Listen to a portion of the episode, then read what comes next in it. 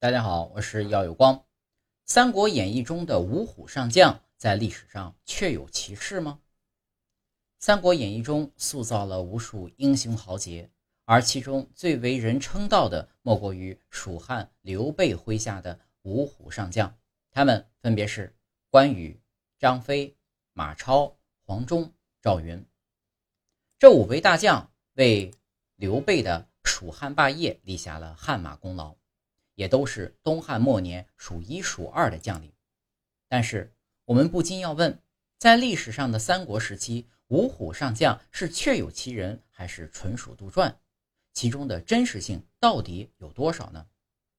其实，《三国演义》是一本历史演义小说，又称为《三国志通俗演义》，与《三国志》是有本质区别的。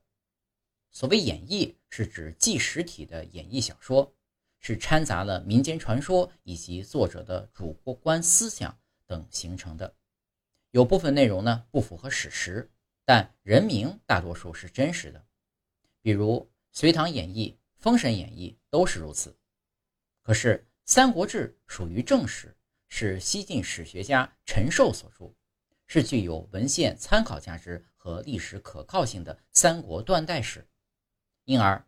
我们对历史的认识和判断要遵从正史而非演绎。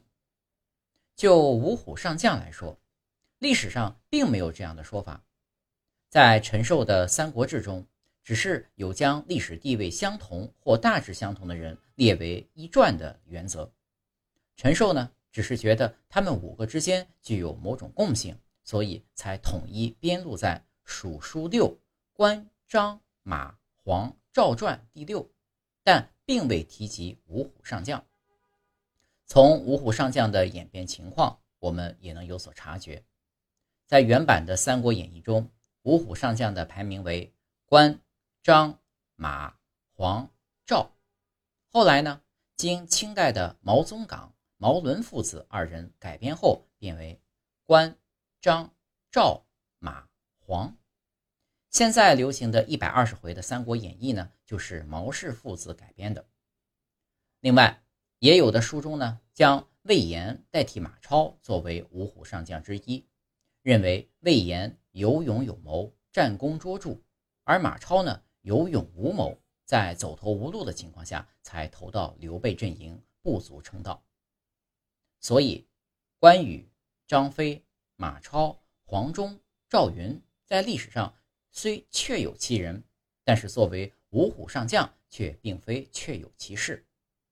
而且，五虎上将的英雄事迹和卓越战功，也并非像《三国演义》描述的那样。《三国演义》中的描述呢，都是经过一定程度的修饰。